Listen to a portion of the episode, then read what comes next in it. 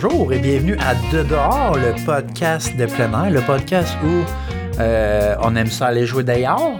Sauf Le- quand on enregistre. Sauf quand on enregistre, oui. Quand on enregistre, on fait ça en dedans. Donc, le podcast où on sait où est-ce qu'on commence, mais c'est pas où est-ce que ça se termine. Je suis David, votre euh, premier hôte, et je suis accompagné de Marc-André.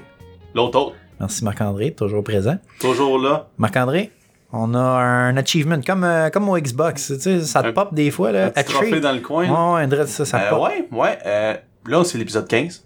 Ouais. L'épisode 15. En fait, oui puis non.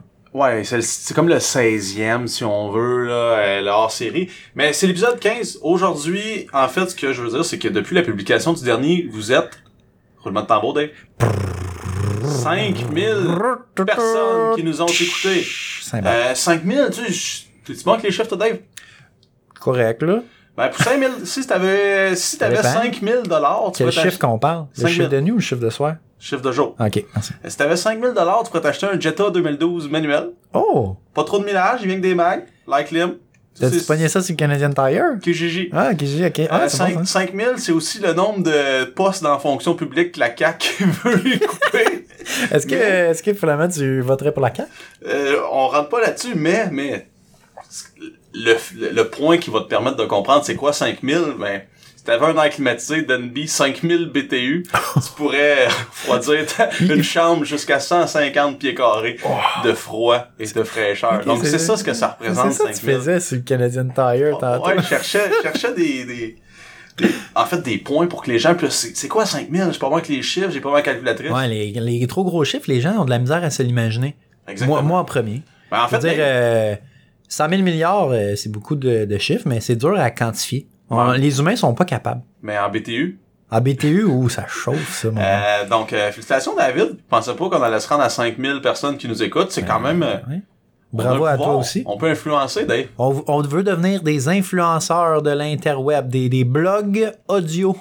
Puis, de, de ces euh, 5000 personnes-là qui nous écoutent, je veux faire la mention de quelqu'un. C'est qui? C'est Lollipop. Écoute bien ça. 683-1010. Ça, c'est, ça, c'est quelqu'un qui nous a laissé une review sur iTunes. On vous invite à faire la même chose. Euh, ça va comme suit. Mais combien d'étoiles il faut qu'il donne? 5 étoiles. Euh, Parce qu'on sinon, peut pas en mettre ta six. review, on n'en veut pas. Mais non, on les prend toutes, soyez honnêtes. Si c'est constructif, on va être apprécié. Euh, donc, euh, Lollipop nous dit « Excellent podcast qui informe et divertit. Bon travail et longue vie. Longue vie au » roi. Donc, euh, merci Lollipop.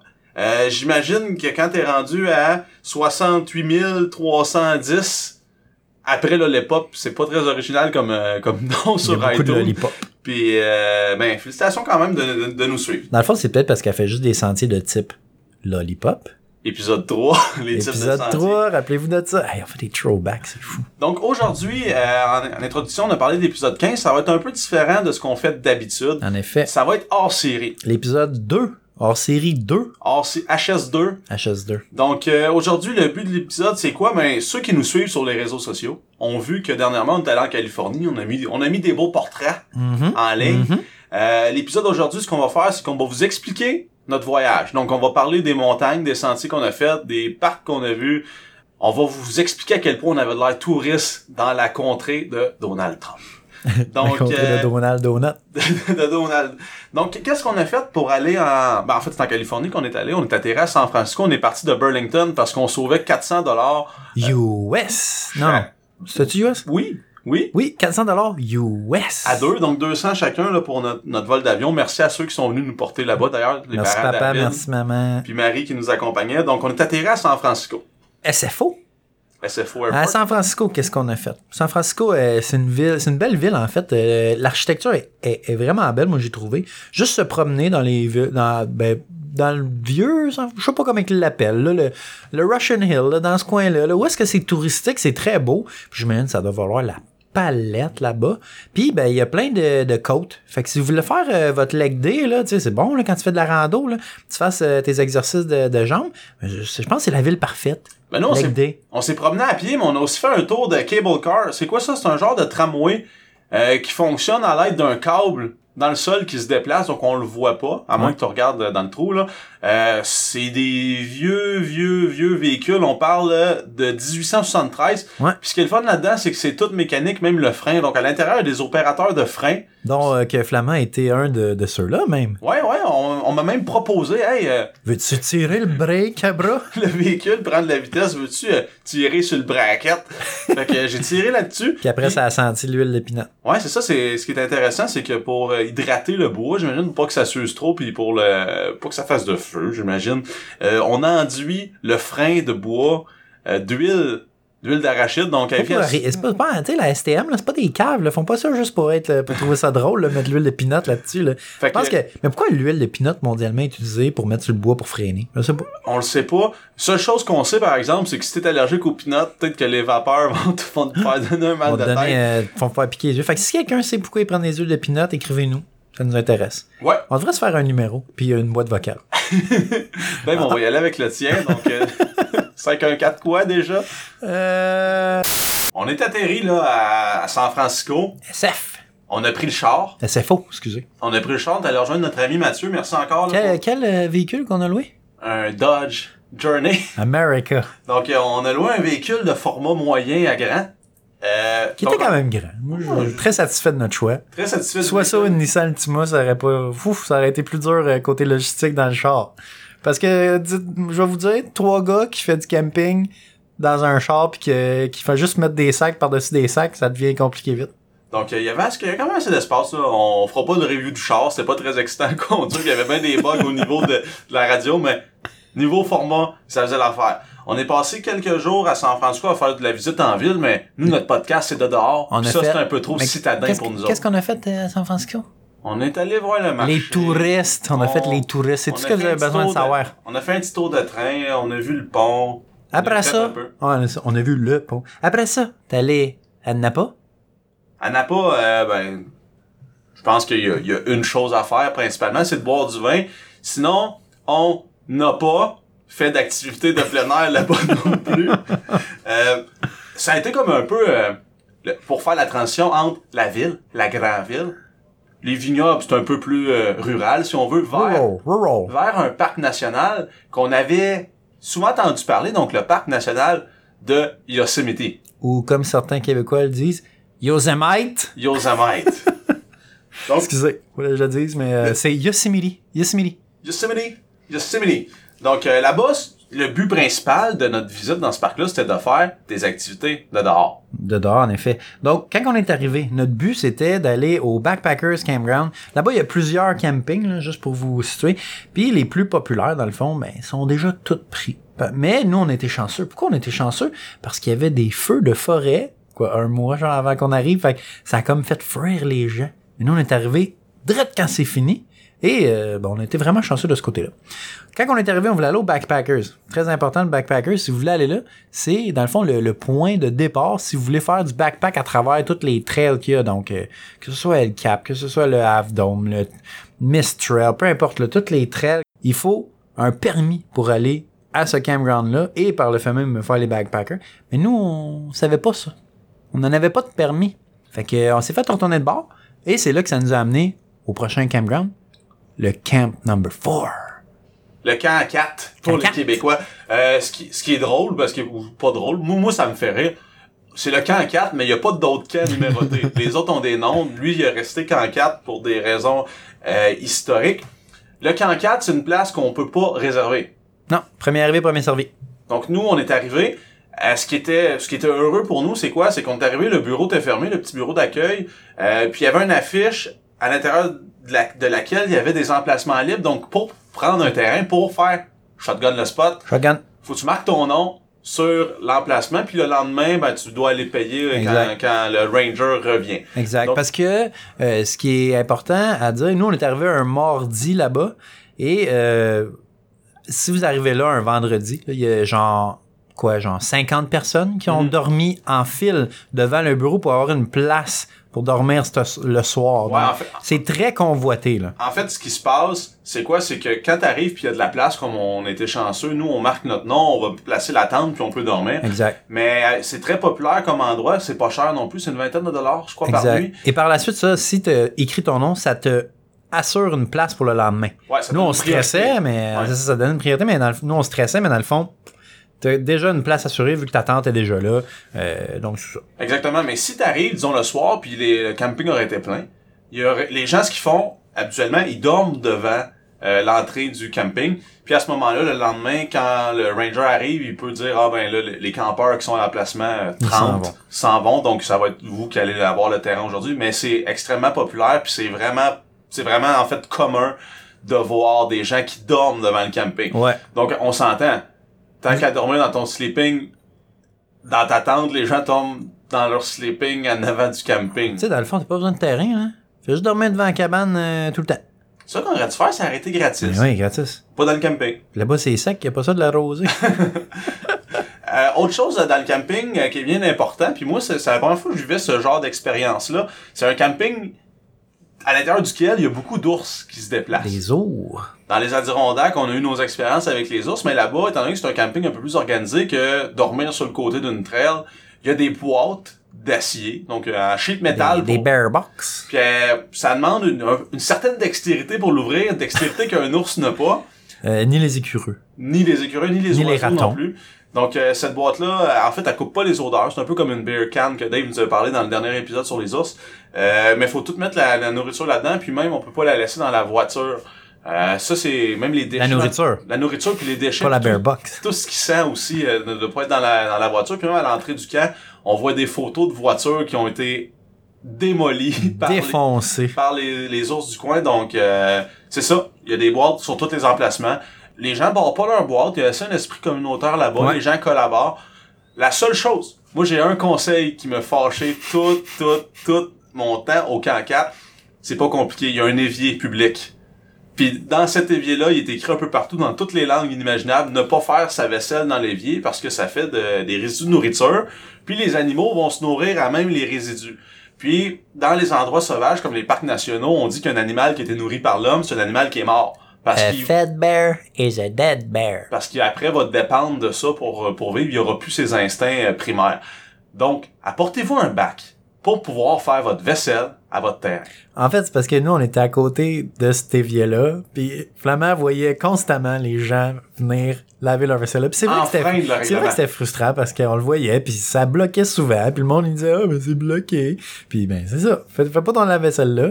Mais euh, Flamand, euh, j'aimerais ça peut-être que tu me parles un peu plus du 4. Pourquoi est-ce que c'est euh, historique le 4 Ben, c'est reconnu, c'est reconnu dans le monde de l'escalade comme étant un des lieux de naissance de l'escalade moderne. Le berceau? Le berceau, le, la niche. Oh, À cet endroit-là, les grands qu'on entend parler, là, Yvon Chouinard, euh, Royal, Robbins, Royal check mes Robbins. pétalons, check mes pétalons, c'est des Royal. c'est des gens qui ont fréquenté le camp 4 sur de longues durées, puis qui ont ouvert des voies là-bas, qui ont escaladé dans le temps que ton harnais c'était une corde autour de ta taille, là. Puis que tu plantais des pitons dans, la- dans la roche pour monter. Donc, je vous invite à regarder des, des documentaires là-dessus. C'est un lieu, euh, comme je disais, assez historique. Ça. documentaire que tu aurais à nous proposer? Euh, Il y en a plusieurs. Mais le Up documentaire. Rising Valley, qui est Merci. sur Netflix. Donc, c'est l'histoire de l'escalade dans le camp, de, ben, en fait, dans le parc national de Yosemite, euh, où on voit beaucoup d'images du camp 4. là. C'est un peu là où il y a eu les premiers balbutiements là, de, de l'escalade. Et le camp 4, dans le fond, euh, ce qui est le fun à cet endroit-là, c'est que c'est un trailhead à un certain point. Et également, beaucoup de- d'endroits pour faire du boulder. Euh, Il y a beaucoup de grosses roches alentour du camp 4 que ben, il y a plein de gens qui font de la- du boulder, du bloc, dans le fond, qu'on Ouais. dit en bon français. Puis même nous, euh, direct qu'on était là, il y avait du monde qui faisait du bloc la nuit, le soir, là, avec des spotlights. Puis même nous, on est allé se prêter euh, au jeu, mais euh, nous, on avait juste nos variables, fait que c'était un peu plus dangereux, mais on a quand même, on, on s'est fait des amis avec des Ouais. crash pads. c'est- Eh, Exactement. Donc, les crash on- pads, c'est très dispensieux. Fait que faites-vous des amis avec des crash pads. Michaud, t'as un crash pad, on ira bientôt ensemble. Donc, en fait, c'est ça, on s'approchait des gens qui avaient des équipements de sécurité en disant, hey, on peut-tu essayer, nous aussi? on était comme des petits animaux. On, on arrivait on, proche, on les regardait. Tu sais. Comme un Ah, écureuil qui veut ton ah, trail mix. Ouais, c'est ça. tu sais, il va tranquillement, puis il fait Ah, ah ben, il est cute. Tu sais, il- Puis là, le monde, il nous laissait. Fait que les gens là-bas étaient très, très fins aussi. Je Tout le monde était très gentil. Ouais. Euh, tu viens de nous dire que le, le 4, il y a des trailheads, donc des Exact. débuts de randonnée. Parle-nous de la première randonnée qu'on a fait dans le parc. Ouais. Ben, dans le fond, je vais dire aussi un peu les randonnées qu'on aurait pu faire alentour de ça. Euh, le premier trailhead, là, c'est vraiment pour aller euh, au Yosemite Point. Yosemite Point, c'est quoi? Ben, à travers la vallée, si on veut, il y a plusieurs points de vue qui sont tous aussi beaux les uns que les autres, j'imagine. Euh, et le premier, ben, c'est Yosemite Fall, Yosemite Point. Yosemite Point, il est où? Il est très proche de la Yosemite Fall, parce que nous, quand on est allé, ben, c'était, euh, il y avait plus d'eau. Il Il y avait plus d'eau. euh, c'était sec, sec, sec. Tellement qu'il a fait chaud euh, cet été-là. Tellement qu'il y a même des euh, touristes qui demandaient quand est-ce qu'elle allait ouvrir les valves. Ça, moi, j'ai trouvé ça très drôle. Parce que oui, une chute, c'est comme ça que ça fonctionne. Donc, c'est ça. Le premier point, euh, Yosemite Falls, c'est dans 2000, 2114 mètres. C'est quand même haut, là. Nous, on, est, on, fait pas ça euh, dans les Adirondacks, là. Fait que déjà là, là, le bas de la vallée est à 1219 mètres environ. Déjà là, on est à 4000 pieds. Ouais. Que, tu sais, t'es déjà rendu assez haut. Fait que c'est facile de, de, de faire des, hautes, des, des grandes hauteurs là-bas. Euh, pour se rendre juste à ce point-là, 11 km environ. Ensuite, si vous voulez, vous pouvez continuer. Où est-ce qu'on se rend? On se rend à Eagle Peak. Eagle Peak, c'est quoi? C'est le plus haut point des Three Brothers, comme on les appelle. Si, euh, on mettra une photo. On Ouais, n'a pas vu de photo, mais on mettra une photo sur, euh, sur le site web. C'est vraiment, moi j'ai trouvé que c'est vraiment une formation de roche très, très belle. Un peu comme un Wolverine, tu sais. Un Wolverine. Hum, ensuite, mais nous, nous, ce qu'on, ce qu'on convoitait, c'était le bout de cette euh, trail-là. El Capitan. Le capitaine. Elle, le, ben, ouais, euh, en bon français, le capitaine, ou comme vous voulez, euh, originalement El Capitan. De capitaine. Le Captain. Um, cette trail-là, c'était quoi? C'était 22 km en total environ, hauteur de 2307 mètres. Et euh, c'était un peu anti-climactique, anti-climax. Parce que t'arrives là-bas, puis tout ce que ça fait, dans le fond, c'est que ben, t'es arrivé au El Capitan, mais tu vois pas grand-chose. Il y a comme rien. Après ça, c'est juste la slide qui descend jusqu'au bord de ça. En fait, El Capitan est vraiment une, une formation de roche qui est faite pour faire de l'escalade, je dirais. Ouais. Parce que pour aller hiker jusque-là, c'était bien. là. Moi, j'ai apprécié parce que c'était historique. Mais euh, côté vue, c'est pas ce qu'il y a de Ben, mieux.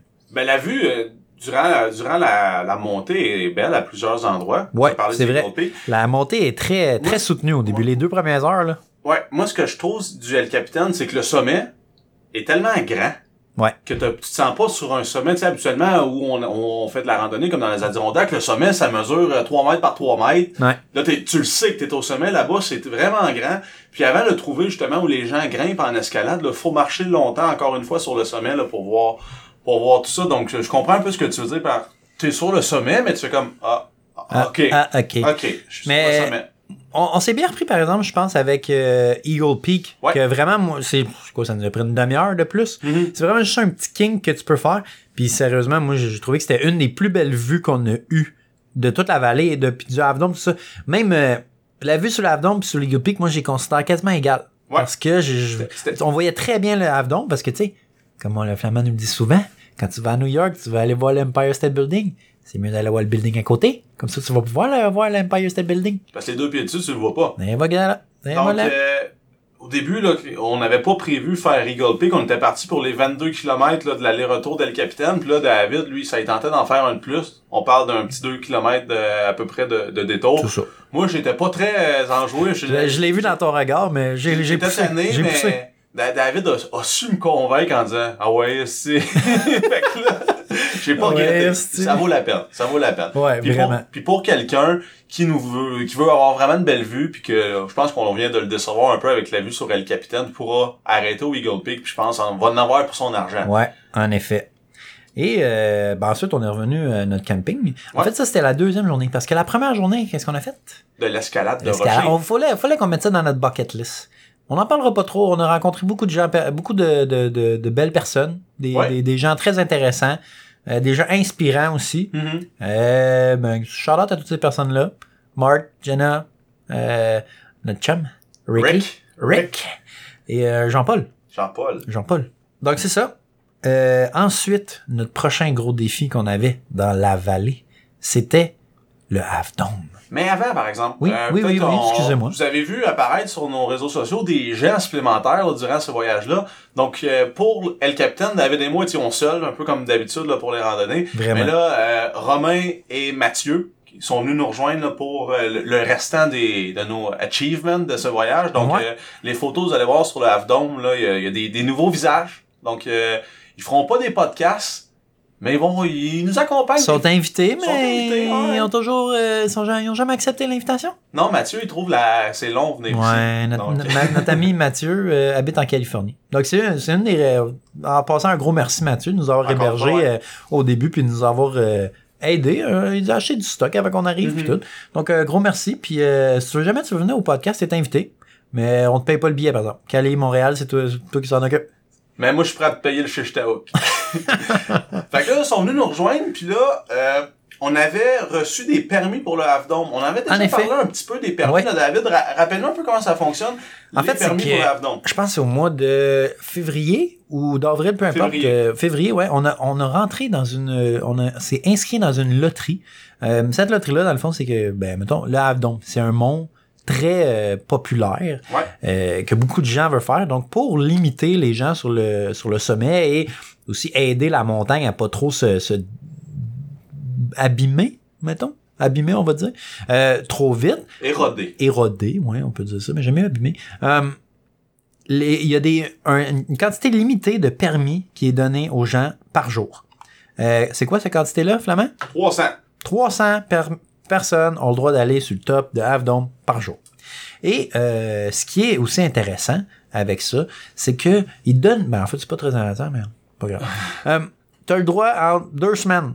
T'as- Tu choisis deux semaines équivalentes de date Ouais. et euh, c'est c'est aléatoire. Donc, euh, 30% des gens gagnent. Donc, si vous avez des amis, ben, dites-leur de deux amis. C'est tout ce que ça faut Mhm. deux amis, puis il y a des grosses chances qu'après ça, vous allez gagner. Sinon, ben, le jour juste avant, il y a aussi euh, le walk-in, des- Walk-in, des, permis walk-in, qui a aussi un- en plus petite quantité, puis là, ben, c'est moins sûr que tu l'as, mais il y a toujours cette option-là. Puis moi, je pensais que ça allait être vraiment difficile, ça, mais finalement, ça avait l'air quand même simple, puis que ça soit quand même fréquent que les gens euh, décident de le faire, puis d'avoir des, des, des- des- un, un permis. Là. Puis les walk-ins, c'est pas nécessairement des permis supplémentaires. C'est vrai que des gens qui ont pas réclamé leur permis. Ouais, Donc, euh, c'est pas parce que tu t'inscris à la loterie que nécessairement ton plan d'aller en Californie est ferme ou peut arriver quoi Ouais. que ce soit. Donc, la veille, exact. la veille, si t'as pas réclamé ton permis avant 10, euh, 10 heures au midi, il devient disponible aux gens qui seraient sur place. Ça dépend, ça dépend quel permis aussi. Là, on- Mhm. Le Half Dome, c'est un permis qui est constant, mais ça, c'est un permis, on, on en parlait tantôt, sautait le gun. Le gun. Donc, c'est ça. Dans le fond, ce permis-là, il sert à euh, aller à, ascend les câbles, les, les fameux câbles du Half Dome. Euh, le Half Dome, on va en parler, hauteur de 2694 mètres, mais avant de se rendre à cette hauteur-là, on passe par le Mist Trail. Le Mist Trail, c'est quoi? C'est une trail très fréquentée parce qu'on a, first, il n'y a pas besoin de permis. Et c'est, je pense, que c'est une des trails les plus faciles de la vallée, Mhm. là. Je pense que les, les, les, les premiers kilomètres sont, les, je ne sais plus combien, mais c'est tout en asphalte. C'est pavé, ouais. Tu peux, tu peux littéralement marcher là en gogun, ce qu'on a vu. Ou, ouais, en rollerblade, on a vu du nu-pied aussi, barefoot, shout out. Et dans le fond, c'est, c'est ce trail-là, ce que ça nous amène, ça nous amène au Vernal et au Nevada Fall. Euh, que c'est genre des belles, je pense que c'est, ouais, le, mettons le Vernal Fall, côté durée, puis côté vue, je pense un très bon côté ratio euh, Ben, vue-durée. Ouais, c'est ça. Rapport qualité-prix, là. Rapport euh, qualité-vue, ça. Ça, fait, ça le fait, là. Donc c'est ça. Avdom, 27 km environ. Euh, nous, ça nous a pris total, je pense, 9 heures Ouais. faire ça. Et euh, on est parti quand même assez tôt pour pouvoir justement skipper les, les, les gens parce qu'on avait entendu dire qu'il y avait beaucoup de trafic. Et aussi, pour nous, on est des gros fans de fraîcheur du matin. Oui, ouais. Donc nous, on part toujours très tôt pour cette raison-là, euh, au désagrément de certains autres de nos collègues. Mais par contre, euh, moi, moi, ce que j'aime avec cette stra- stratégie-là, surtout qu'on s'était fait dire que à- au moment de l'année, on était au mois d'août quand même, là, euh, c'est des moments où c'est un peu moins populaire, justement parce qu'il fait il fait trop chaud dans la chaud, vallée. oui. Donc en partant plus tôt, on a moins de soleil qui nous tape dessus, puis qui dit moins de soleil, dit moins de sueur dans, dans mon t-shirt. À cause de ton sac à dos qui colle dans ton dos. Exact. Euh, donc c'est ça, le, le- la partie qui demande un permis, c'est vraiment juste le dernier, dernier, euh, je sais pas moi, qui est une centaine de mètres là, qui Mhm. reste. Là. Puis euh, ça a donné beaucoup de sensations, je pense, à certains de nos compatriotes, euh, incluant toi, euh, Flamand. Je pense que tu as eu euh, quand même beaucoup de d'émotions. Ouais, en fait, en fait euh, comment ça co- comment ça fonctionne, c'est que là, il va y avoir un ranger. En fait, il y a un ranger qui vous fait le contrôle, là, euh, disons, préalablement à notre entrée sur la partie contingentée où ça prend un permis. Les gens qui se demandent, mais là, comment ils font? Pourquoi tu fais pas juste partir à courir? Elle a un gun. C'est vrai. Si t'essaies de passer, te shot. Les This is USA. This is America. Les, les Rangers euh, aux États-Unis, c'est, c'est de juridiction fédérale, et puis ils ont ju- justement des armes, donc euh, s'il dit que tu passes pas, euh, tu passes pas. Justement, euh, juridiction euh, fédérale, euh, les parcs nationaux aux États-Unis, en Californie plus précisément, la Californie a légalisé la marijuana. Donc pour tout le monde qui sont comme oh, on va le fumer du pot à. Non, non, non, non. Tu peux pas. Non, non, non. Ça appartient aux fédéraux. Ça appartient à Donald. Ça appartient à Donald. Fait que Donald, il dit non, non, non, non, non, ben, tu vas te faire, tu vas pas te faire shotter, je pense, là, mais tu vas peut-être avoir un amende. Donc, euh, hein, on fait attention à Donc ça. c'est ça, le Ranger qui fait sa loi te laisse passer si tu prouves que, que tu prouves que t'as ton permis, tu euh, montes ta patte blanche. Donc euh, Ok. c'est une expression. Ouais, là. ouais, là, c'est. J'avais aimé ça. Donc euh, on peut continuer puis là on arrive entre deux câbles. Ces deux câbles servent à quoi? Ben à te tenir parce que ça monte anti-Jésus de plate. Donc ça monte pas mal. Euh, en- quand tu parlais d'émotion, c'est là où, que- où les gens en ont beaucoup. A- on a vu, puis je veux dire, c'est pas c'est pas une légende. Moi, moi j'ai quand même peur, mais je me, je me contiens, je fais de l'escalade, tu sais, je veux dire, dans- quand je sens que je suis en contrôle, j'ai pas peur, mais j'ai vu beaucoup de gens dans le bas dire non, non, non, moi je, je ne vais pas là. Ouais, Les c'est vrai, il y a du monde qui ont choqué. Rendu là, gens- ont fait non. Moi, non, non, non. Moi je. Comme, comme, comme ils ont dit dans de dehors, là, euh, on voit mieux euh, quand on n'est pas dessus, fait que je reste. Euh, Non, parce que c'est très à pic. Je sais pas c'est Mhm. quoi le degré d'inclinaison, mais s'il y aurait pas de câble, moi, je ferais pas ça dessus. Moi non plus. pas. Mais c'est pas de l'escalade non plus. Ce que Non. je veux dire, si tu prends ton temps, tu te tiens comme il faut, il y a pas de raison que tu tombes. Puis, les gens prennent beaucoup leur temps. Là. Je veux dire, c'est- ça fait la file. Si t'arrives trop tard là-dessus, là, t'es pris derrière les gens, puis tu veux pas non plus shifter le monde puis que ça devienne dangereux parce que c'est quand même juste des câbles avec des bouts de 2 par 4 qui sont à terre avec des poteaux. C'est- correct, là, mais c'est pas, euh, pas tout cassé. Non, c'est ça. C'est un peu comme faire du char, pas de ceinture. Mettons. T'as tout enlevé tes dents de porte, là. Exact. C'est- Pour avoir, c'est- pour avoir moins de poids puis aller plus nu, vite. mais c'est pas bulletproof. C'est ça. Euh, autre chose. Amenez-vous des gants. Oui, parce que il y a certaines personnes, mais en, en même temps, nos compatriotes ont fait non, non, moi, j'ai pas besoin de ça de gants. Puis quand Ouais. ils ont redescendu, il y avait des belles ampoules. sur les doigts. Mais aussi, ce qui est à noter, c'est qu'il y a beaucoup de gens qui apportent des gants qui vont juste les rester là. Donc, il y a quand même beaucoup de gants qui sont présents que si vous aimez ça, vous vous baignez dans le jus de sueur des autres climbers, ben, regarde, allez- allez-y. c'est fait pour ça. Puis euh, mention honorable, on a vu des gens pas de gants. Nous, euh, David nous avait euh, m'avait prêté des gants de mécanicien. Parce que je gants- savais que Flamand allait pas d'amener de gants. Je suis un Donc, peu négligent pour ces, ces choses-là. Donc, des petits gants de mécaniciens. On a vu des gens pas de gants, mais on a vu quelqu'un qui aurait pas dû emmener de Deux personnes. Eux, ces deux, ces deux joyeux lurons sont arrivés pour euh, grimper ça avec des gants de vaisselle jaune. Ben jaune pétant. Ça, ça a fait ma... On était heureux. drôle. Ouais, c'était très heureux. drôle. Puis on a fait une bonne action. On a remis nos gants au suivant qui allait monter en, en Ouais. ayant descendu. Ouais. Donc, sur le, sur le top, qu'est-ce qu'on a vu, Flamand? Ah oui! Sur le top, qu'est-ce qu'on a vu? On a vu des beaux points de vue. Oh, oh, on ça, a vu on- capitaine. On a vu le capitaine, exactement. On voit le Nord-Dome. Et Oui. euh, une chose qu'on voulait voir depuis le début, puis qu'on voulait vraiment, des grimpeurs, des vrais grimpeurs, des escaladeurs. Donc Dave, tu nous disais, là, le Half Dome, son altitude, c'est 2694 mètres. Exactement. Imaginez des gens qui prennent pas le sentier de 27 km, ils se disent, euh, le plus, euh, Euh, Le plus le plus court, c'est la ligne droite. Mais eux, ils montent ça. Je sais Ouais. pas c'est quelle hauteur exactement de dénivelé l'escalade, mais c'est assez impressionnant de voir ces gens-là arriver avec leurs cordes, leur équipement d'escalade, puis se dire, hey, le Half Dome, là, je l'ai monté moi aussi. Mais par le, le vrai face. Par la- la- le chemin le plus dur. En effet. Donc, euh, c'est assez impressionnant de voir ces gens-là travailler, effectivement. Et euh, un autre truc qu'on peut voir à partir de là, Cloud Rest. C'est quoi ce Cloud Rest? Qu'est-ce que Cloud Rest? Cloud Rest, c'est le point le plus haut dans la vallée de Yosemite. Donc, euh, on avait dit que le Half Dome, c'est 2694 mètres. Cloud Rest, c'est 3027 mètres. Nous, on, on aurait pu le faire, mais ça aurait été vraiment une grosse journée. Ouais. Et genre, mettons, on se rajoutait quoi? On se rajoutait un bon 15 km. Là. Exactement. Et qu'on venait déjà de faire un 27 km, c'était peut-être pas la meilleure des idées. Et euh, également, on avait une autre grosse euh, hike qui s'en venait dans les autres jours. Donc, on s'est dit, on, non, on va se calmer.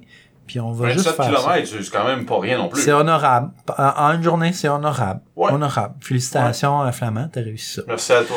Euh, à Yosemite aussi, ce qui était intéressant, c'est euh, les villages. Ouais, deux villages. Le principaux. Half Dome Village, a.k.a. euh, dans le temps qui s'appelait le Curry Village, et euh, le Yosemite Village. Donc, si vous avez oublié euh, un matelas, ou votre matelas est percé, hein, Flamand, Ouais. euh, vous pouvez aller en acheter. Il y a des magasins de plein air. Et aussi, ce qui est intéressant là-bas, Il y et les épiceries. Oui, monsieur. On est allé manger de la bonne pizza avec des petits raccoons des petits squirrels. Qui voulait manger Qui voulaient vraiment manger notre pizza aussi, mais on a dit non, non, non, non, non. A dead, a fed squirrel is a dead squirrel. Puis euh, aussi, ce qui est intéressant, c'est que moi et David, on était partis avec l'idée, là. On a fait un épicerie avec ben de la bouffe sèche, Ouais. puis de la, de la bouffe en poudre. On s'est dit, on est correct avec ça pour 5-6 jours. Euh, je dois vous avouer que pour ma part, j'étais très content d'aller à l'épicerie m'acheter des légumes frais, puis des, des, des choses qui, qui sortaient du jardin.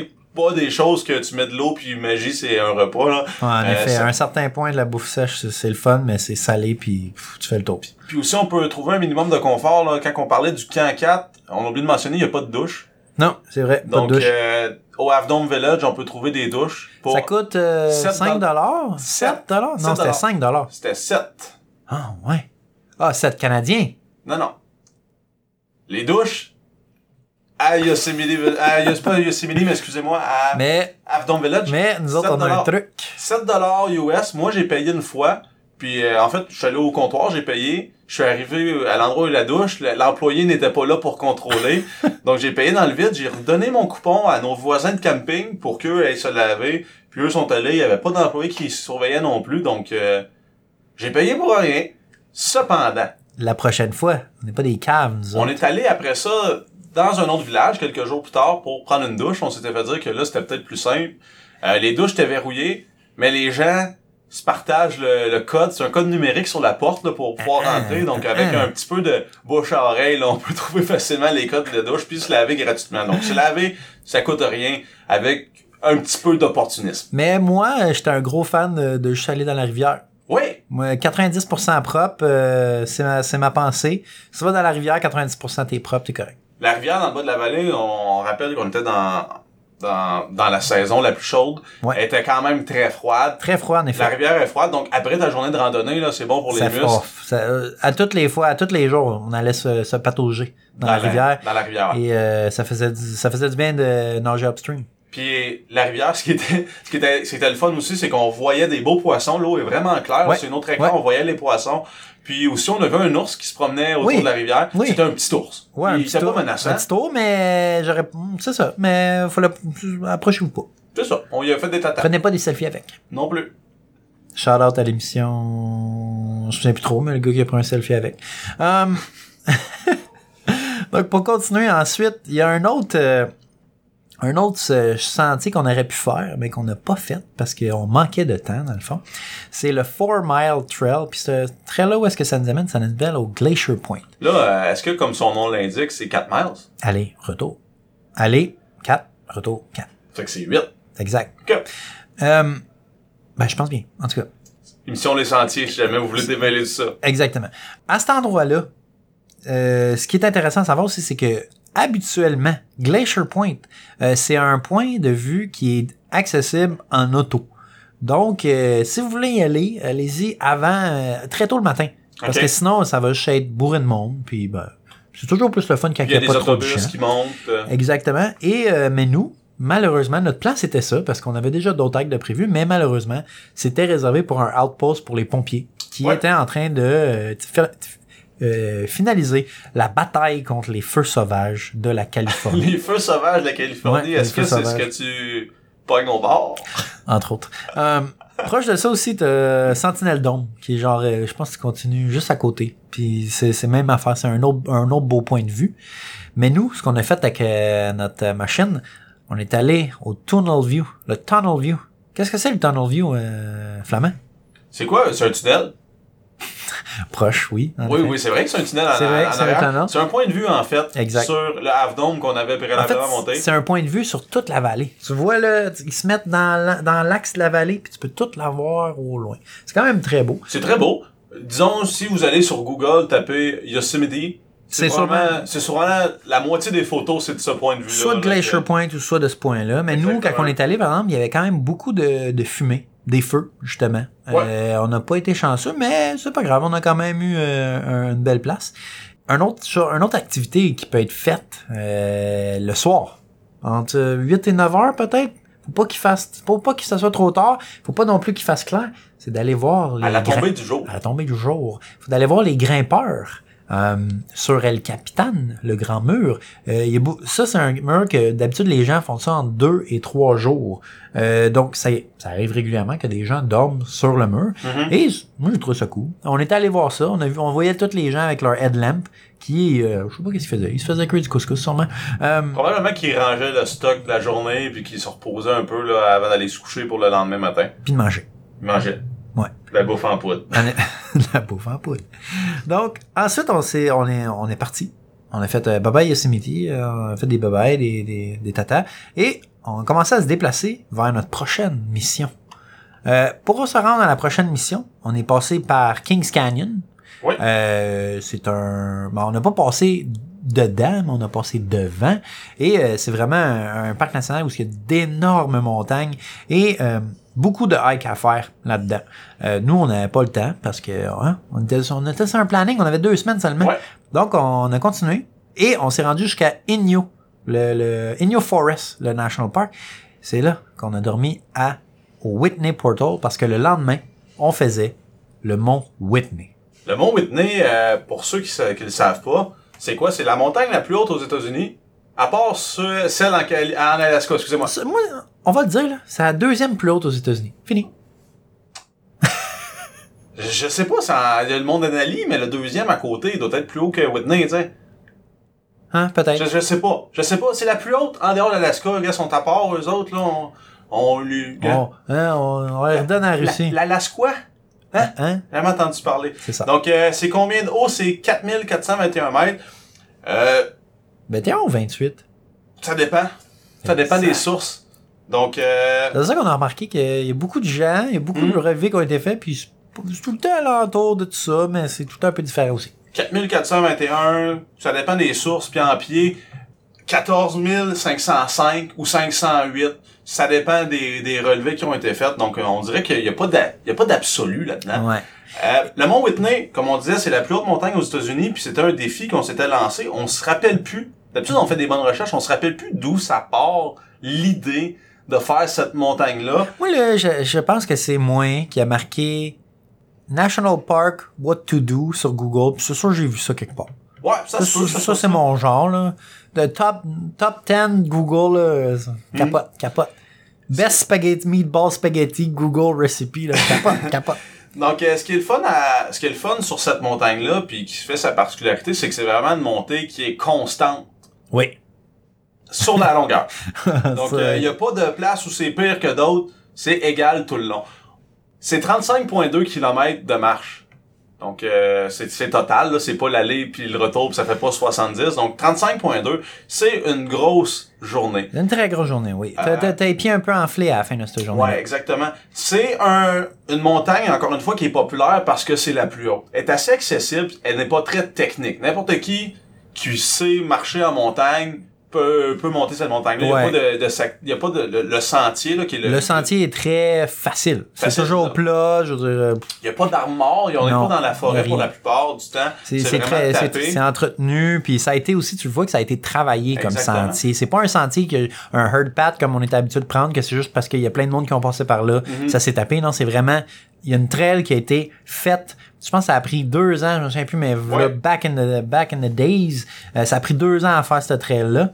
Puis il y a Et euh, à part où? À part Whitney Portal, qui, euh, où on faisait du camping, ce qu'il faut aussi noter, là, juste pour revenir au, au sentier lui-même, le sentier aurait pu être vraiment plus court s'il avait été en ligne droite, puis les, la montagne où son profil est plus à pic, on- ils ont fait du switchback qu'on appelle, c'est en fait au lieu de monter directement tout droit, tu fais en diagonale à gauche, en diagonale à droite, en diagonale à gauche, Un zigzag. un zigzag, puis c'est assez tapé. La majorité des gens vont faire cette, euh, cette randonnée-là entre 12 et 16 heures. Nous, ça nous a pris 13 heures. Avec mais- un heure de break. Un heure de break, on, on a pris ça cool. euh, ça a été une belle journée. Je pense qu'il faut Ouais. prendre la peine d'en profiter un peu. Là. Quand tu es au sommet, c'est Ouais. vraiment impressionnant. Euh, à cette hauteur-là, toute la végétation, on dit que c'est alpin en haut. Donc, il Il y en a a pas. rien. Il y en a pas. Il y a sûrement des micro-organismes, mais je veux dire, il y a- pas d'arbres, il y a pas, c'est pas, c'est pas comme on voit dans les Adirondacks, là, où c'est un sommet boisé. Euh, non, non. non, non, non, non. On dit que 17% du sentier boisé, le reste, c'est vraiment sur la roche. Euh, ce qui m'amène à notre stratégie. Notre stratégie de départ. Oui. Ce qu'on a fait, dans le jargon, c'est un départ alpin. Alpine start. Qu'est-ce qu'un Alpine Start? C'est un départ très très tôt le matin. Pourquoi on fait ça? Ben c'est pour justement, on était au mois d'août, on s'est sauvé du soleil, puis en, est- en étant en fait dans un climat qui est plutôt alpin, où il n'y a pas d'arbres, on n'a pas de protection. Imagine de faire 12 à 16 heures euh, à plein soleil. La Ouais. journée est vraiment longue. Donc nous, on est parti à quelle heure, David? 1 heure du matin. 1 heure du matin. On tapait la, on, fla- on flattait la trail à 1 Ouais. heure du matin. Donc, euh, ce qu'il faut aussi savoir là-bas, ce qu'on propose, c'est que, comme on disait, ça prend des permis. Puis ces permis-là, on les fait pas au hasard. C'est sur la loterie au mois de février. On choisit encore une fois 15 dates. Choisissez votre date de façon stratégique. Nous, Tout dépendant, c'est quoi, va- si vous avez d'autres permis que vous avez essayé d'avoir. exactement. Puis nous, euh, nous, ce qu'on a fait, c'est qu'on a pris ça une journée de pleine lune. Oui. De façon totalement au hasard. Ouais, c'est vrai. Mais c'est ce qu'on suggère. Puisque la majorité du sentier, au début, on le fait dans, la noirceur, puis ça nous a aidé, là, le, C'est vrai parce que la majorité... Sérieusement, la majorité du sentier, on aurait pu tout fermer nos headlamps. Ouais. Puis, euh, on, on- moi, même à un certain point, je l'ai fermé. Parce Ouais. que on voyait très bien, même juste avec la pleine lune. Puis c'est vrai, c'est vrai, j'avais pas marqué, mais c'est vrai qu'on a fait ça. Donc, ça faisait un genre de d'aspect de film un peu. Ouais. Quand on est arrivé avec les grosses montagnes puis tout ça, il était tout bleuté à cause de la les lune. étoiles, puis Les ça, étoiles. euh, chaque jour, il y a 160 personnes qui peuvent euh, emprunter la montagne. Il y en a 100 qui ont un permis journalier, donc il faut qu'ils fassent les 35 km à, à l'intérieur de la journée. Puis il y en a 60 qui, qui- qui ont le permis pour passer la nuit là. Ouais.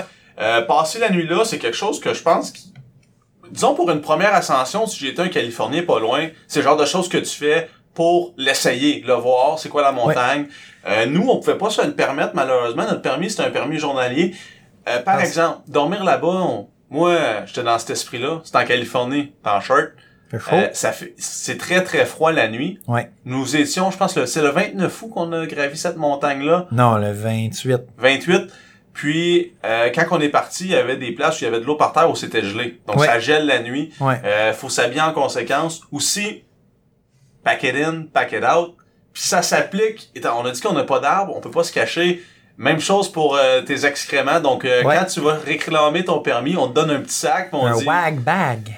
on dit, si t'as de quoi à faire, fais ça dedans. Chie dans le sac. Exactement. Aussi, on dit d'apporter de la protection pour les ours. C'est sûr qu'en altitude, il y en a de moins en moins, mais ça va aussi protéger contre les petits rongeurs là, qui, qui, qui, Ouais, qui exactement. vivent là. Les bear cans, dans le fond, qu'on parle. Exactement. Pas le droit de faire de feu.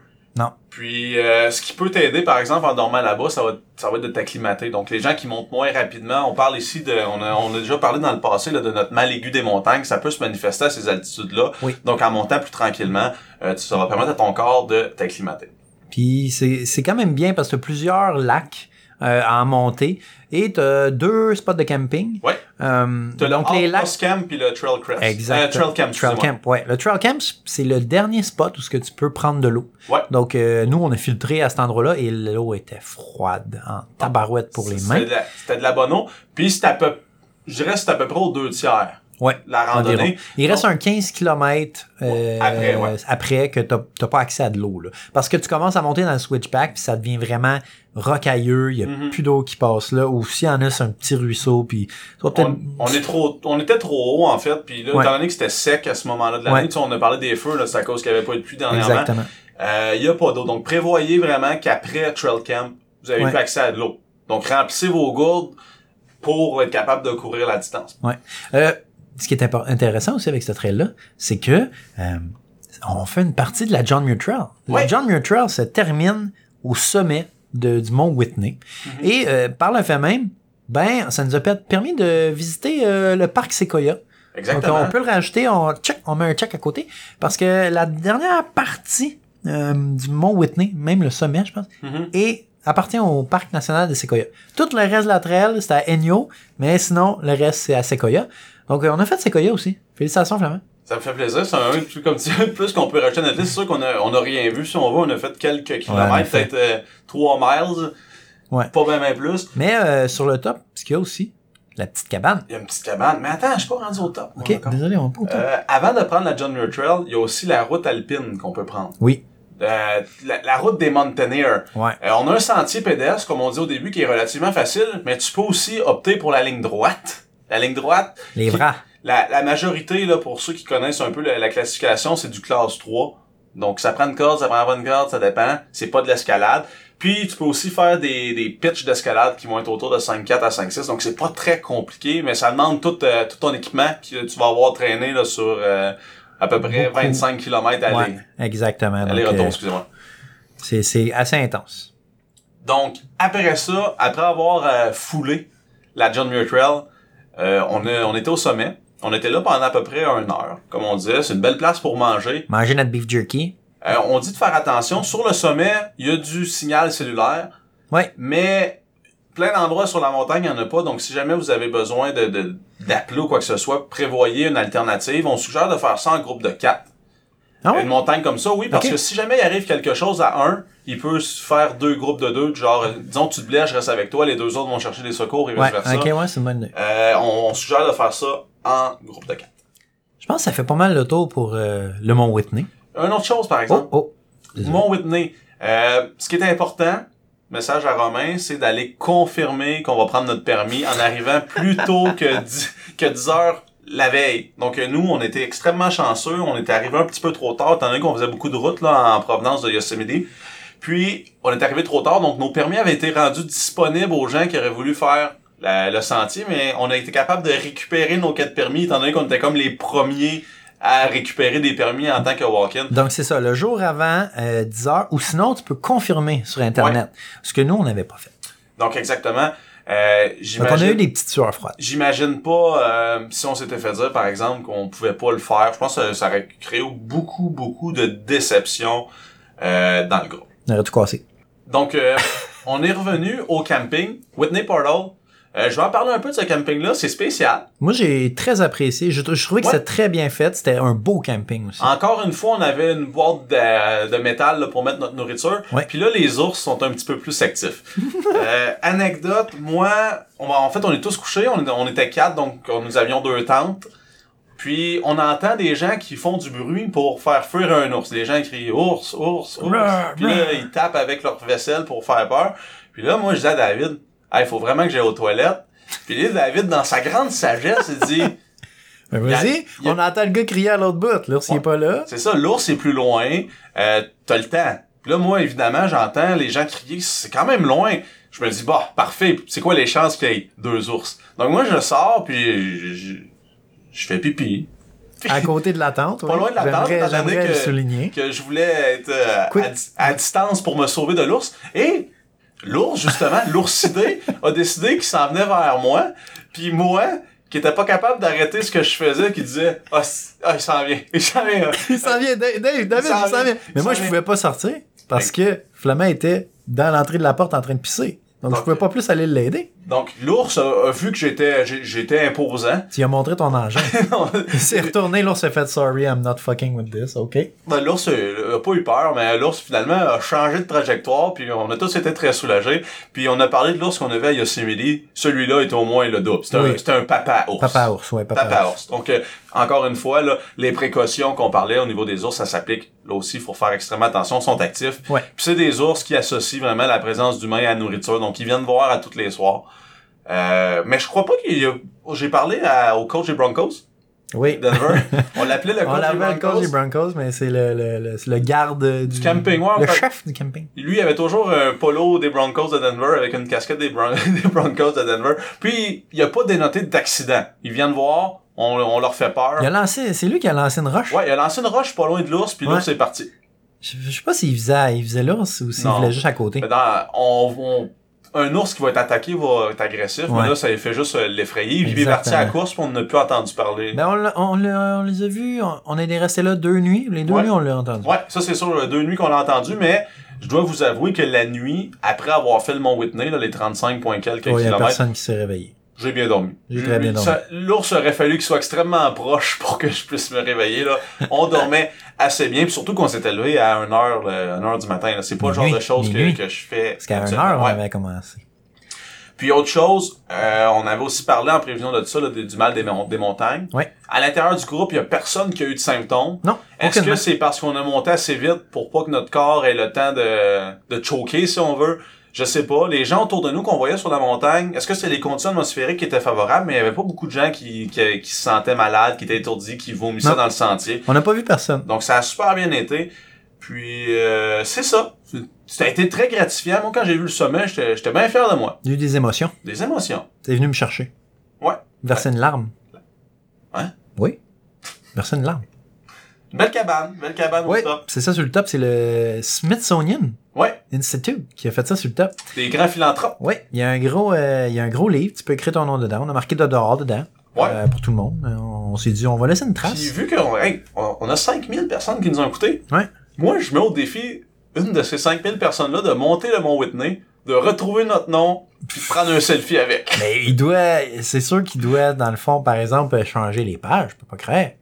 160 personnes par Si jour. quelqu'un trouve ça, je donne un t-shirt dedans. Ouais, on va faire des t-shirts puis on va te le donner. Exactement. Donc, euh, le Mont Whitney, euh, ça vaut la peine. C'est très différent de ce qu'on est habitué de faire. Ouais. C'est long.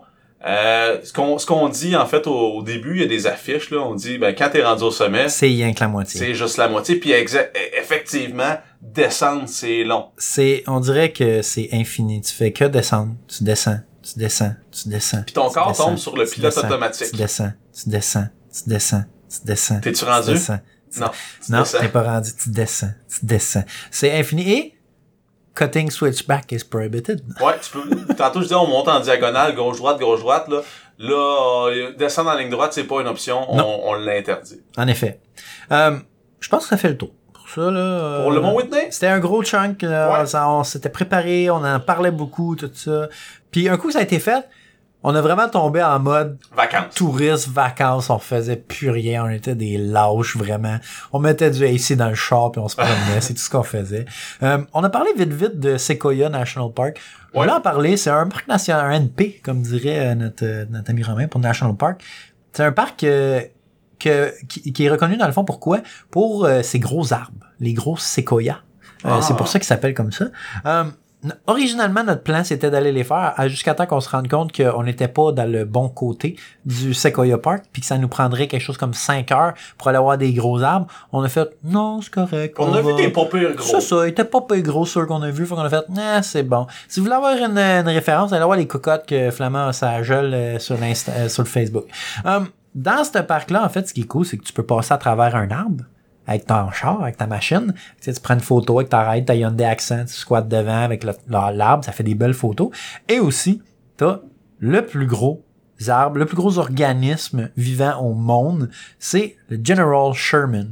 C'est pas le plus haut au monde, mais c'est le plus gros en termes de volume. Ouais, volume. Il est TIC, T-I, euh, T-H-I-C-C. Euh, et ça, ça se trouve dans la Giant Forest. Giant Forest, c'est dans ce coin-là, il y a plein d'arbres, c'est genre une belle petite euh, randonnée pour toute la famille.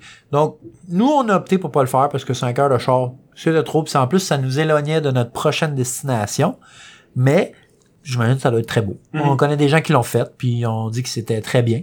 Mais nous, on l'a pas fait. Mais on vous offre l'option, si vous allez en Californie. Mais nous, ce qu'on a fait par la suite, on a décidé de passer par La vallée de la mort. la Death Valley. Un autre parc national. Là, je vais peut-être juste dire de l'info pertinente sur les parcs nationaux en général. Oui. Premièrement, y accéder, c'est payant. Oui. Nous, notre, notre stratégie, étant donné qu'on en, on en foulait plusieurs, là, je parle de Yosemite, Sequoia un petit peu au bout, de la- au bout du sentier pour le Mont Whitney, la vallée de la mort, puis Jo- le prochain. Je- je- je- le prochain. vends pas le punch. je vendrai pas le punch. Donc, euh, pour nous, c'était plus économique d'acheter une passe. Une passe annuelle qui, qui coûte 80 dollars US. 80 US. C'est ça, en fait, quand on a cette carte-là, euh, ça nous donne accès à tous les parcs nationaux aux États-Unis pour la durée d'un an, à toi et tous les membres de ta voiture. Autre chose. L'astuce. Sur la carte, on doit poser notre signature. Puis quand on arrive à- devant l'agent qui contrôle euh, les entrées et sorties du parc, on donne la carte et une carte d'identité qui a la- une signature qui va être comparable pour qu'il donne l'accès. Il y a deux endroits où on peut signer la carte. Donc, propriétaire 1, propriétaire 2. La majorité des gens, ce qu'ils font, c'est, disons, moi et David, on a pris une carte. Je l'ai signée. Donc, je pouvais accéder au parc avec tout le monde qui était avec moi dans la voiture. Puis, mon plan, éventuel, c'est de vendre ma carte à quelqu'un qui ira là-bas. Attends pas trop, là. Parce que Qui plus pourra- plus elle perd de la valeur. qui pourra y apposer sa signature. Donc euh, là, vous vous dites 80$, c'est peut-être cher pour voir des arbres, mais au final, c'est peut-être moitié prix. En tout cas, je vous laisse gérer avec les lois du marché. C'est le toi qui vois ça, parce que je pense pour une journée, c'est 36 en Ouais, pour, pour toi et ta famille, toi et ta voiture, en fait. Donc, ça, vaut- ça vaut la peine assez rapidement euh, pour ça. Donc, euh, oui, justement, en s'en allant vers le prochain parc, on est passé par la vallée de la mort. La vallée de la mort, c'est un désert dans le désert de Mojave. Qu'est-ce qu'il y a de Ben, en fait, impressionnant là-dedans? Il y a plusieurs choses. La première, c'est que nous, on s'était dit, hey, la veille, on était au point le plus haut. On pourrait aller au point le plus bas. Effectivement, le point le plus bas des États-Unis, c'est dans le Badwater. bassin. Badwater Bassin, excusez-moi, c'est 85,5 mètres sous le niveau de la mer. Puis là, c'est le point le plus beau aux États-Unis, incluant l'Alaska. Putain. Hein? Là, Putain, l'Alaska, on te la a met fait dans le- la face. on l'a fait le plus quelque chose aux États-Unis. Ouais. Euh, Puis aussi, autre particularité là-dedans, c'est c'est l'endroit où on a enregistré la température la plus chaude sur la Terre, euh, soit le 10 juillet 1913. Donc on n'était pas né. Même pas en première guerre encore.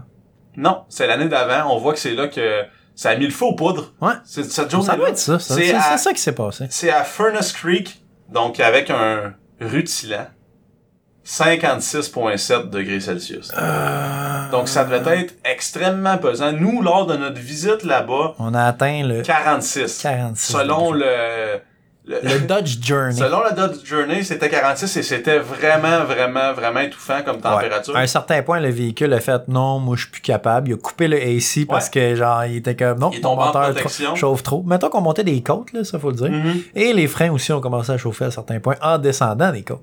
Ouais, c'est, vraiment, c'est, spécial comme endroit. Il y a aussi quelque chose de vraiment cool dans la vallée de la mort, c'est qu'il y a un ultramarathon. Ah ouais. Un ultramarathon, mais écoute, OK. cet ultramarathon-là, euh, c'est quoi le défi? Parce qu'on dit que on va aller tour- courir dans le désert. Non, non, non. Le défi, c'est de relier le point le plus bas au point le plus haut des États-Unis. Oh! Fait que tu pars de Badwater puis tu finis sur Whitney. Exactement. Puis les gens font ça à peu près en deux semaines. Donc c'est des gens qui s'entraînent. là. Euh, Ouais. le, le défi, c'est de faire ça en dedans de deux semaines. Là, c'est du, partir du, du point le plus bas, puis d'arriver au point le plus haut.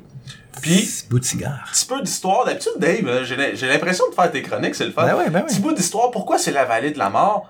Là, moi, j'ai pas besoin qu'on me convainque. Je suis sorti du char, il faisait 46, j'ai dit que on meurt euh, du monde qui faisait cuire des œufs à terre, En fait, des œufs à qui terre, tentait. qui faisait une tentative. On ouais. a vu ça souvent dans, dans les, euh, à la télé, là, de mettre un œuf par terre, il fait tellement chaud l'œuf cuit, mais à 46, on vous garantit qu'un œuf qui est craqué par terre, ça cuit pas. Ben, le jaune, il était un peu euh, il, était, il était, il dégueulasse, mais ça faisait quand même une demi-heure. Je veux dire, Ouais, on en voit- effet. le, le blanc n'est jamais devenu blanc. C'est resté transparent, En c'était pas assez chaud. C'est pas assez chaud. Euh, pour en revenir à la vallée de la mort, pourquoi? C'est qu'avant, il y a une ruée vers l'or? Il y a même eu des mines d'or, là, dans la vallée de la mort, qu'on a visité d'ailleurs. Ben oui, c'est avec un tramway intact. ouais. Euh, pas un tramway, un, euh, Un train, un, un rail, euh, un, en tout cas, un, un- un téléphérique intact.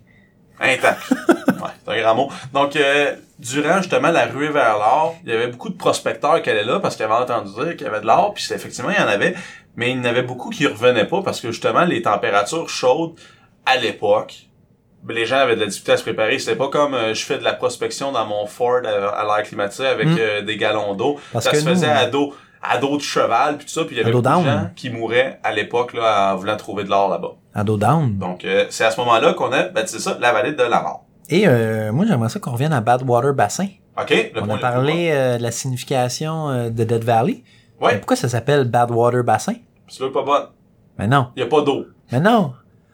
Flamand, t'as lu, le t'as lu le panneau comme moi. On a fait nos mamans, là, puis on a lu les panneaux pendant qu'on faisait ça. Je fais exprès pour te donner du contenu. Ah, d'accord. Euh, en fait, ce qui s'est passé, c'est que la première personne qui s'est pointée à Badwater Bassin avec son âne est arrivée dans... Il y avait un petit bassin, là, comme, comme le nom dit, petit bassin d'eau. Puis il a dit, ben, ben mon âne va pouvoir boire. Euh, dropper son âne à côté de ça. L'âne a commencé à boire. Euh, après ça, l'âne, il est mort.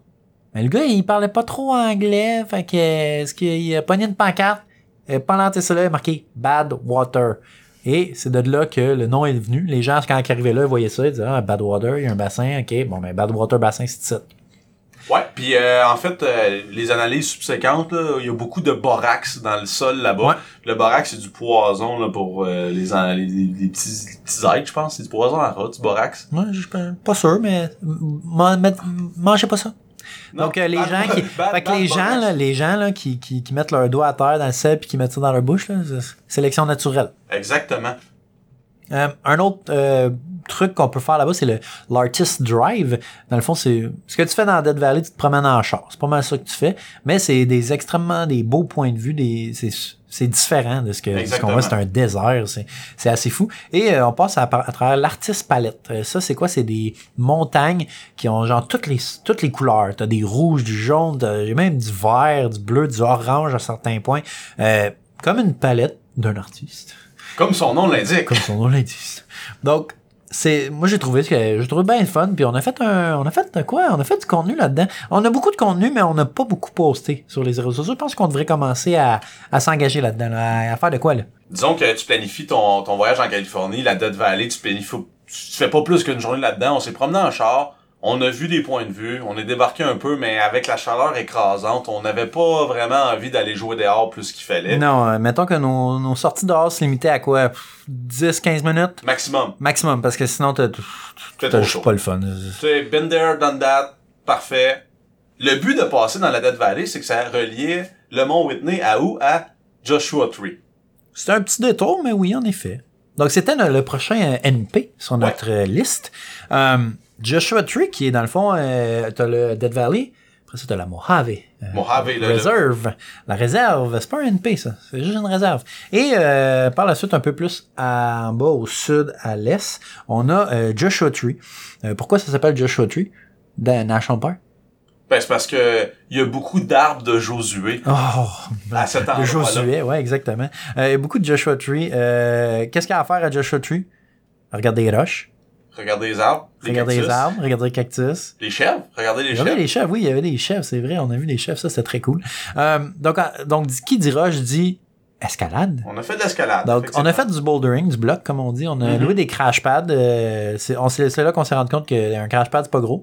Puis que Fait peur rendu en haut. euh, même si un bloc, tu peux le monter, c'est plus la même affaire leur descendre. Exactement. Euh, donc, toujours penser à ça avant de monter un, un- un bloc.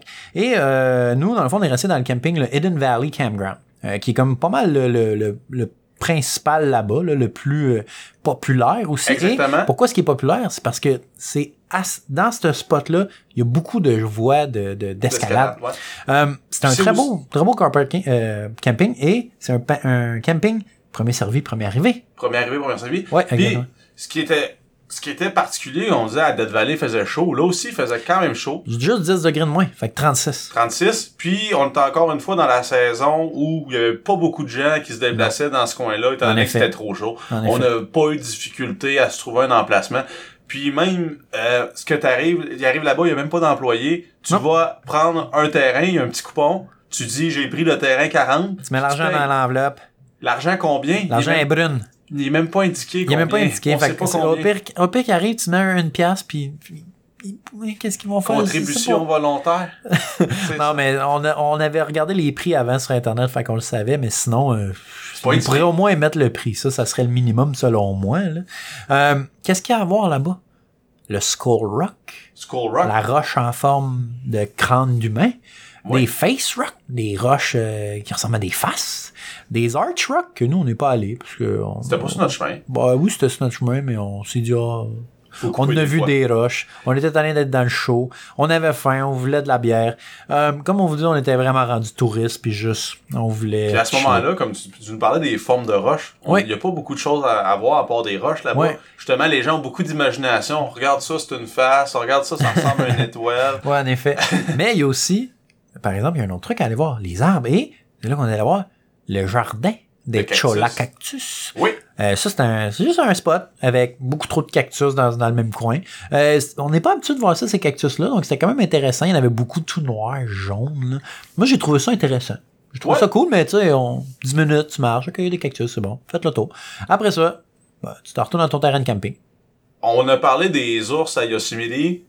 Euh, au Mont Whitney, là-bas, il y en a pas d'ours. Donc, tu peux laisser ta nourriture dans le char. Ce qu'il y a, par exemple, Des coyotes. des coyotes, puis on les entendait la nuit. La, la nuit, il, Il criait autour de la tente. Puis, Autre euh, chose à faire, il y a des activités nocturnes à faire dans ce Oui, coin-là. oui, oui. Euh, la première, c'est quoi? C'est de regarder les étoiles. Puis on n'est pas euh, habitué de voir un ciel qui est aussi clair comme on le voyait là-bas. Ça, Ouais, c'était cool. en effet. On est loin de la ville puis de la pollution lumineuse, donc, Donc, on voit vraiment bien le Avant ciel. d'arriver là-bas, là, downloadez-vous MapFinder ou je sais pas trop quoi sur votre cellulaire. Vous allez avoir plein aussi de faits. hein. Flamand a lu ça pendant, je pense qu'au moins 3-4 heures le lendemain ça. et la, so- la soirée aussi. J'avais téléchargé une application qui s'appelle Night Sky, qui est à l'aide de ton téléphone, tu le mets en fait vis-à-vis le ciel. De la, de la réalité augmentée. Ouais, donc il t'identifie les étoiles qui sont devant toi, donc tu peux dire hey ça c'est telle étoile, elle est à telle distance, puis là t'as des fun facts euh, par rapport à cette étoile-là. Moi c'est le genre de choses qui, qui, qui me plu assez longtemps. Euh, En effet, Flamand euh, c'est- a eu beaucoup de plaisir. Et ça fait, si vous avez des caméras moindrement bonnes, à longue à exposition. longue exposition, là, des caméras réflexes là, que vous Ouais. pouvez programmer. C'est un très bel endroit pour voir la Voie lactée, euh, faire des photos d'étoiles. Euh, Nous, on a vu Mars très bien aussi. Ouais. Là. Euh, je pense que c'est la seule chose que j'étais capable de capter avec mon cellulaire. Et mon, cap mon cellulaire est quand même un, c'est quand même un bon, un bon appareil photo. Dernier là. cri. Un dernier cri. Euh, donc, c'est ça. Si j'avais à planifier un voyage en Californie, Joshua Tree, je ferais deux demi-journées qu'une nuit entre les deux. Je pense qu'après ça ça, qu'on a fait. Ouais. On a Après fait ça, t'as fait pas mal le tour. C'est sûr que si, disons, t'es à fond dans l'escalade, Ah, tu peux rester, Tu, peux rester ça, tu peux rester là extrêmement longtemps. Il y a beaucoup de voies à faire. Mais disons, euh, nous, semi-touristes, après avoir fait des, grosses montagnes, là, deux demi-journées avec la nuit entre les deux, là, on avait pas mal une vue, un aperçu d'ensemble de ce qu'il y avait à faire à Joshua Tree. Donc, euh, je pense que ça fait le tour de notre voyage. Ensuite, on s'est dirigé vers euh, La plage. Venice, Venice Beach, la plage. Ouais, ouais, c'est ça. On est allé euh, Huntington Beach pour commencer. Ouais. Et euh, le lendemain, euh, on s'est rendu. Ben, en fait, Huntington Beach, on a juste euh, fait du char pour se rendre jusque-là, dormir, puis le lendemain repartir, puis se rendre jusqu'aux Beach Cities. Ouais. Donc, euh, Santa Monica, Venice, tout ça. Nous, on est arrêté à Venice, puis euh, on s'est fait du fun avec euh, une trottinette électrique. Oui. Ouais, on a promené de ça sur le bord jusqu'à temps qu'on en perde On un. était tanné de marcher, puis là-bas, sur euh, Venice Beach, c'est quoi? C'est comme des Bixi, mais trottinette. Donc, tu télécharges l'application, tu peux louer une trottinette, mais ce qui est le fun, contrairement au Bixi, il n'y a pas de stationnement. Non. Donc, tu arrives avec ta trottinette, tu vas au restaurant, par exemple, tu mets le, le petit, le petit stand, le petit pied, elle tient là, puis quelqu'un peut la prendre. Donc, ça se met un peu partout, puis c'est électrique, puis c'est bien plaisant, puis c'est pas cher, puis ça te permet de voir... Euh, 15 000 voir à l'heure. 15 000 à l'heure aussi, ça, Ça, va ça vite. roulait quand même, là. Moi. Donc, ça a été- C'était le fun. Et, euh, ben, c'est ça, c'est juste le fun, là. C'est un gros skatepark. euh, C'est vraiment juste touriste. Touriste. Faites, faites le touriste, allez manger, euh, chiller, checker à la plage, un beau palmier. That's it. C'est tout ce qu'il y a à faire là-bas. Donc, c'est comme ça qu'on a passé nos, nos deux semaines en Californie. Toi, David, Nos deux semaines bien méritées. Oui. Toi, David, euh, en une phrase, qu'est-ce que t'as le plus aimé de ton voyage de deux semaines? Euh, Yosemite. J'ai beaucoup adoré ce parc-là. Je trouve que c'est très beau. Et euh, juste aimé ça de chiller là-bas. Juste être là-bas. Je pense peut-être que c'était le premier aussi. La première fois qu'on voyait euh, qu'on allait euh, dans un national park. Puis oui, c'est on a fait beaucoup de rencontres là-bas parce qu'on Mhm. avait le temps. On Ouais. est resté là cinq jours. euh, on, on voulait aussi rencontrer des gens. On était ouverts. tu sais, On n'était pas euh, nos, nos quatre gars que genre on parlait pas tant que ça ben, entre nous autres. tu sais. Là, on était vraiment on c'est ça, dans le Camp autour. 4, c'est vraiment une, communauté, tu sais, t'as pas le choix là, d'être avec tout le monde parce qu'il y a comme quatre terrains, quatre tentes par, par terrain qui Ouais. peuvent être mis, fait que t'as pas le choix de, de, de puis un feu par quatre personnes, fait que t'as pas le choix à un certain point de partager, puis en fait, on était très ouverts à partager, Mhm. on n'est pas des sauvages, contrairement à ce que la manière qu'on parle des fois, mais euh, moi, c'était Yosemite que j'ai le plus apprécié.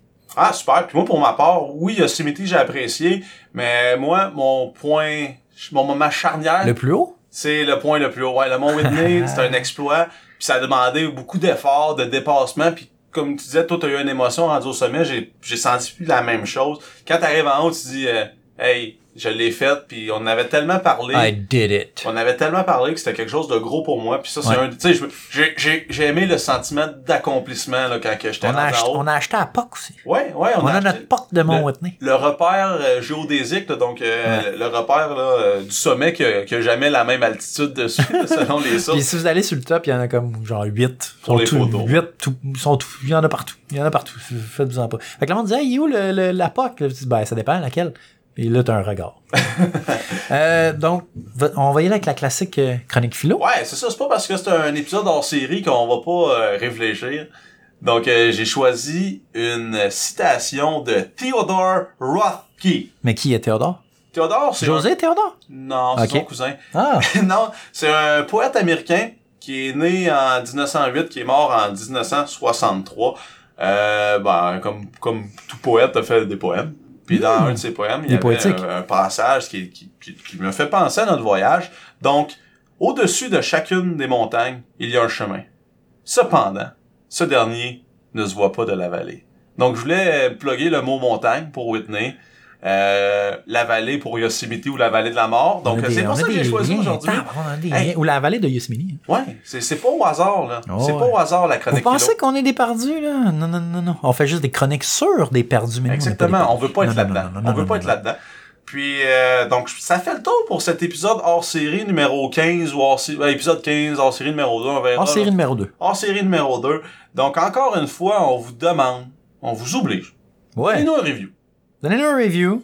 Euh, un Soyez review- francs, soyez Ouais, francs. honnête. Soyez honnête sur Parce que l'honnêteté, c'est important pour nous autres. Review sur Facebook, sur Instagram. Dites-nous que vous nous aimez. Peu importe. Écrivez-nous. Celle sur- qui vous tente. Si, sur si vous êtes des vrais, là, Google vous allez toutes les faire. Ah, aussi. Faites le tour. Changez de nom, comme ça, vous risquez Oh, de dire, ouais. Hey, c'est moi. Allez, allez vous faire un compte Yahoo. Il y a personne qui a un compte Yahoo dans- qui nous écoute, c'est sûr et certain, à part moi, juste pour jouer au football fantasy.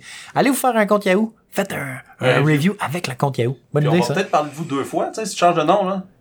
Donc, on donne un défi. On veut. euh, la personne qui fait le plus de, de, de reviews nous fait un print screen de toutes ses reviews, va avoir un t-shirt. T-shirt. On va faire faire des t-shirts. On va faire faire des t-shirts. Encore une fois, euh, vous pouvez nous supporter sur Patreon, ça va nous aider à couvrir nos frais. Mais Patreon, c'est quoi, Flamand? Patreon, c'est de nous, c'est pour financer les créateurs. Donc, ce qui arrive, c'est que tu peux nous donner un dollar par mois, puis t'es officiellement un sorteur de dollar de base. Oui. Puis si euh, tu nous donnes un peu plus qu'un dollar, tu seras un vrai sorteur de dollar. Puis on va Euh, parler de, de toi en dehors de luxe, je de pense. luxe, ouais. c'est- Puis on te fait un shout-out en plus avec ça. Exactement. C'est pas de donner des shout-outs, hein. Mais en fait, des fois, on, on est un peu gentil, on en donne un peu à droite puis à gauche, là, mais on devrait être plus. euh, sélectif. Ouais, un club, ouais. Ça devrait être un club select, le shout-out. Ouais, en effet. Donc, euh, hey, Par- merci d'avoir été là. ouais. Parlez-nous à vos amis aussi, hein. Ouais, oui. Euh, genre, euh, c'est très important.